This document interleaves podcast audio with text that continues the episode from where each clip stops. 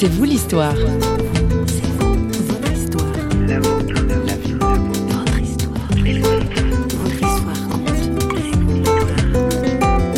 Dans la montée de la Sécrème, où j'ai retrouvé, moi, les petits chemins d'alpage que je connaissais ici, je me suis totalement éclaté dans ces chemins caillouteux. Il y a beaucoup de pneus qui ont éclaté aussi.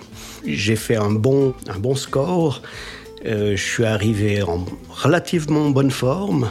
Et là on m'a proposé de faire encore un petit bout à pied pour aller au sommet du mont à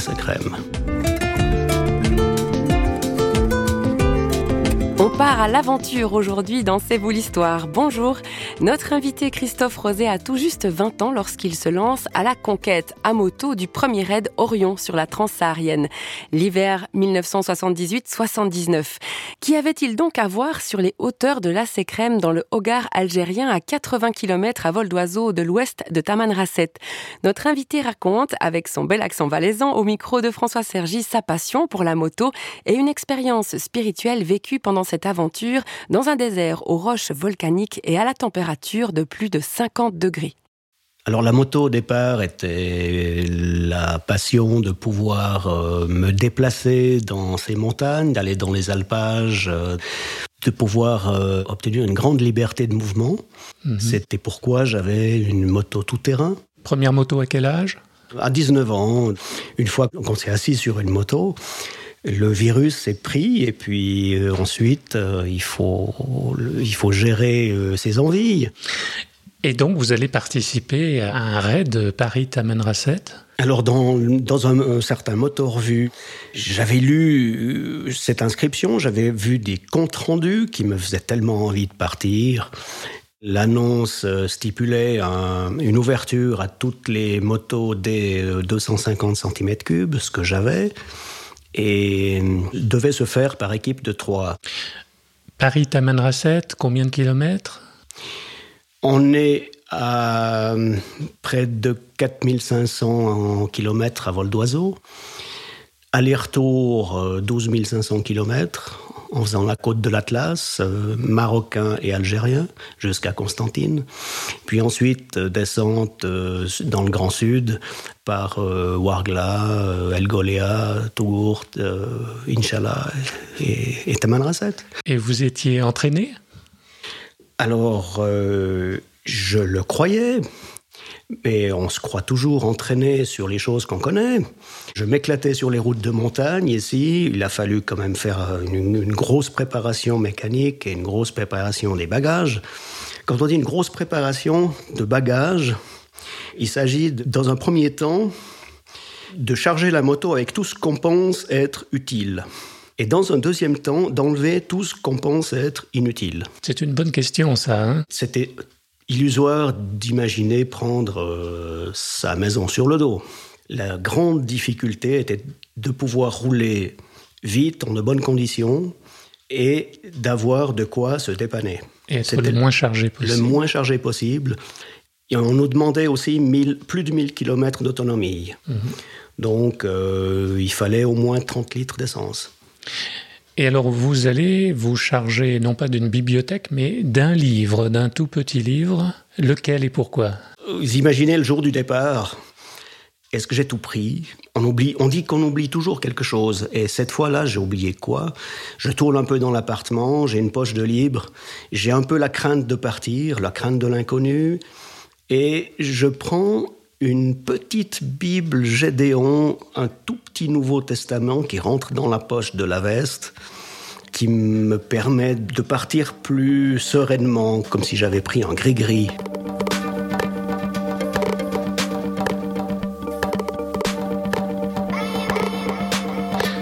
Alors le raid lui-même, quand vous êtes euh, sur place et notamment dans en plein désert, donc je suppose que c'est pas le Valais, comment se passe cette aventure-là? Jusqu'au col de la Sécrème. Hein. Alors, le désert en lui-même, le, Grand Sahara, dans, une partie, était fait avec, a été, traversé sur la transsaharienne, qui venait d'être construite. Imaginons que c'est en plein mois de juillet, dans une année chaude, il fait 50-60 degrés à l'ombre, en 54 à Inch'Allah. Le goudron colle aux pneus. À certains moments, il devient impossible de rouler sur cette route. On doit reprendre les anciennes pistes.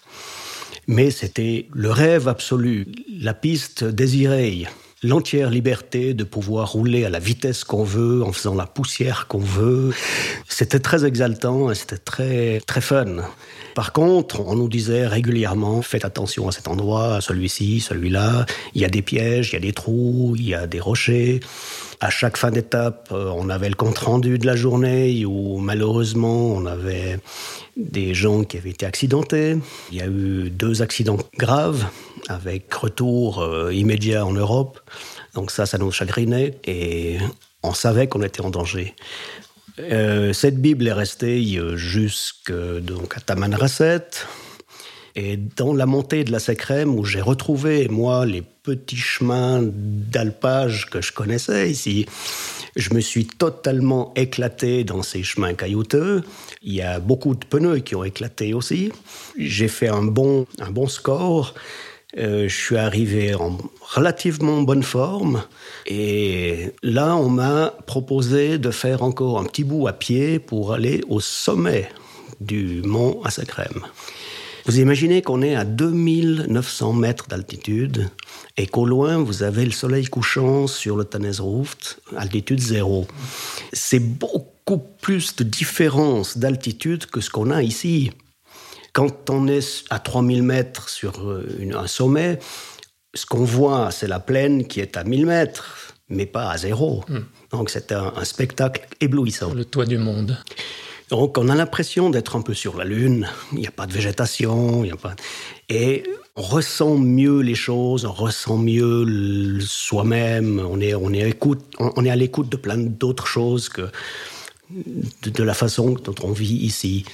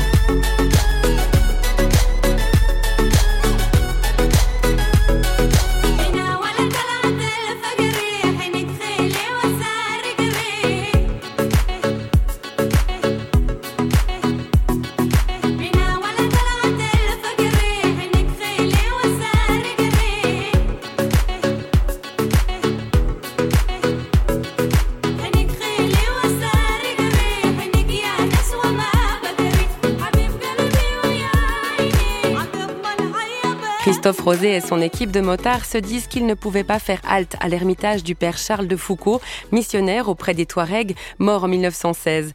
L'équipée s'aperçoit alors qu'elle n'a même pas un écrit du père Blanc. Et c'est là que Christophe Rosé propose, vous savez, son gris-gris. On a fait tous ces kilomètres pour arriver là, puis on ne sait pas ce qu'il y a à faire. Mmh. Et un peu en boutade, j'ai dit ouais, j'ai bien quelque chose en mettant la, main sur, mon Nouveau Testament. mais qu'est-ce que c'est euh? Mais c'est un, ouais, c'est juste un Nouveau Testament, tu vois, c'est une Bible. Oui, mais fais voir quand même. Alors ouais, bon, je, la sors. J'avais l'impression de dire, mais c'est une Bible, t'as jamais vu une Bible? Bah tiens. Et vous imaginez un peu la chose des, mecs durs, il y avait quelques filles aussi. On n'était pas des tendres, on n'était pas des, mains soleils. On se passe une Bible, comme si on la découvrait, comme s'il y avait un, secret caché à l'intérieur de, de, ces pages. Et à un moment donné, un commence à lire, mais au hasard d'une page, commence à lire Pendant le jour, le soleil ne te frappera pas, ni la lune pendant la nuit. L'Éternel te gardera de tout mal, il gardera ton âme, l'Éternel gardera ton départ et ton arrivée dès maintenant et à jamais. Vous imaginez le contexte? On était à la moitié du parcours, près de 6000 km. on vous dit ça, l'Éternel va te garder, te, gardera de tout mal. Il gardera ton âme et on sent qu'on est vulnérable. On se fait tout petit face à la nature, on se fait tout petit face aux événements. Et c'est vrai que, en plus, le soleil ne te frappera pas, ni la lune pendant la nuit. La lune. Ça vous a parlé, en fait. Ah, on, se sentait, on se sentait, comment dire, on avait l'impression que ce texte était pour nous.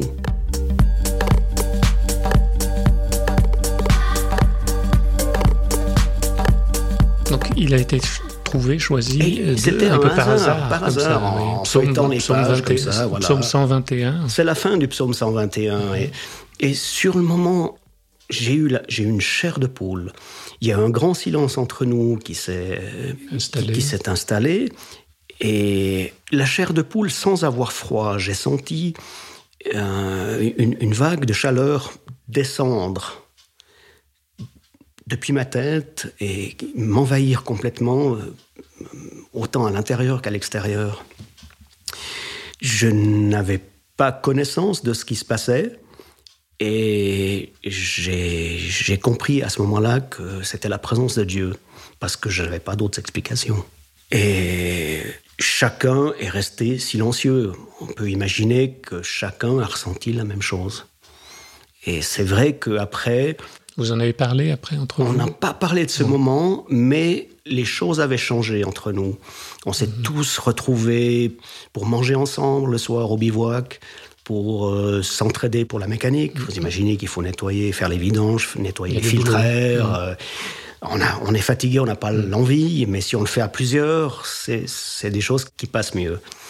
Et cette entraide ne se faisait pas avant et s'est faite naturellement à partir de ce moment-là. Donc chacun a vécu quelque chose dans ce moment-là. Une expérience forte, spirituelle, on peut le dire, à, cet endroit-là, au col de la Sécrème.